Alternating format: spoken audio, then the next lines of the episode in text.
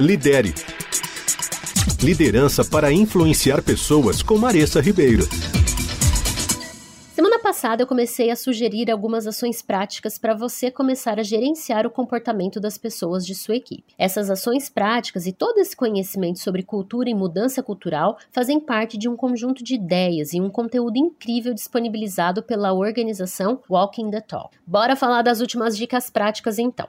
Vamos lá. Pense duas vezes sobre como você toma decisões. Líderes e gerentes devem estar cientes do impacto que suas decisões têm sobre os funcionários. Não tanto sobre a decisão, mas sim como essa decisão é feita e ela é conduzida na organização. A equipe vai interpretar as decisões tomadas da maneira que faz sentido para eles, e isso pode diferir um pouco do que os líderes pretendiam no começo. Esteja ciente de que as decisões ou a forma como a gente toma as decisões reflete aquilo que nós valorizamos. Se você enviar sem querer uma determinada mensagem ao tomar uma decisão, as pessoas vão começar a se comportar de acordo com a mensagem que elas receberam. Então, antes de tomar sua próxima decisão, invista algum tempo se colocando no lugar das pessoas ao seu redor e veja o mundo como elas veem. Essa decisão faz sentido para eles? Ela reforça os comportamentos que vocês querem ver em todos? Por exemplo, se você realmente quer que as pessoas colaborem e compartilhem informações, não feche a porta. Isso pode simbolizar a falta de colaboração.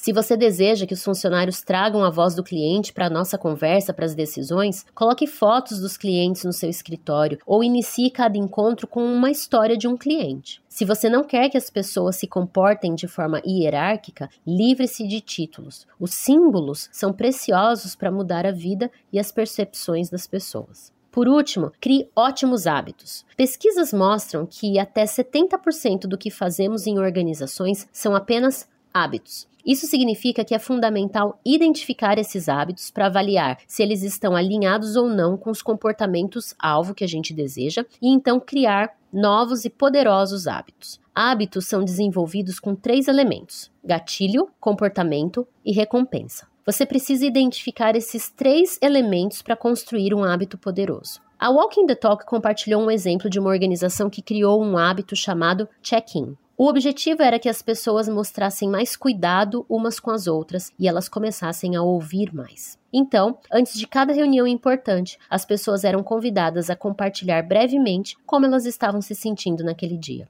Os outros poderiam apenas ouvir e não fazer comentários. A recompensa foi identificada como a sensação de ter sido ouvido, algo que até então era muito difícil de ser alcançado naquela organização.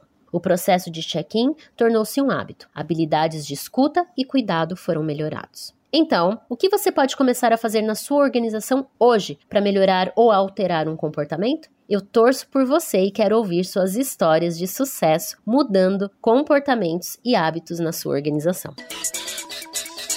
Lidere. Liderança para influenciar pessoas com Maressa Ribeiro.